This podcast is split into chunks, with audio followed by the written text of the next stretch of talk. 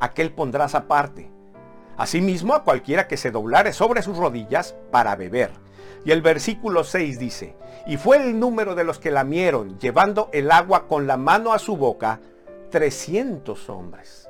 Y todo el resto del pueblo se dobló sobre sus rodillas para beber las aguas. La historia bíblica es emocionante. Madián es un pueblo numeroso, se extiende por todo el desierto como las arenas del mar.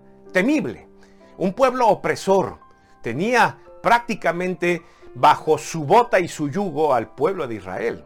Ellos temerosos se escondían en cuevas, no podían aprovechar sus cosechas, su cultivo, porque llegaban ellos y arrasaban con todo. Ellos necesitaban libertad, salvación. Y Dios levanta a un líder. Escucha ese clamor y ese llanto y ese dolor y levanta a Gedeón. Y bueno, tras muchas luchas sobre este llamado, Gedeón no se siente capaz, prueba a Dios y demás. Tras varias pruebas, finalmente Gedeón acepta el reto y recibe el llamado que Dios le da liderar a este pueblo a la victoria. Así que Dios le dice a Gedeón, bueno, prepara tu ejército, prepara tus hombres, al amanecer levántalos y diles, vamos tras la victoria con la garantía de la palabra que Dios le ha dado a él, la victoria. Así que, bueno, muy de mañana, Gedeón levanta al pueblo y se juntan 32 mil hombres y un poquito más. Continuará. Gedeón siente que son pocos.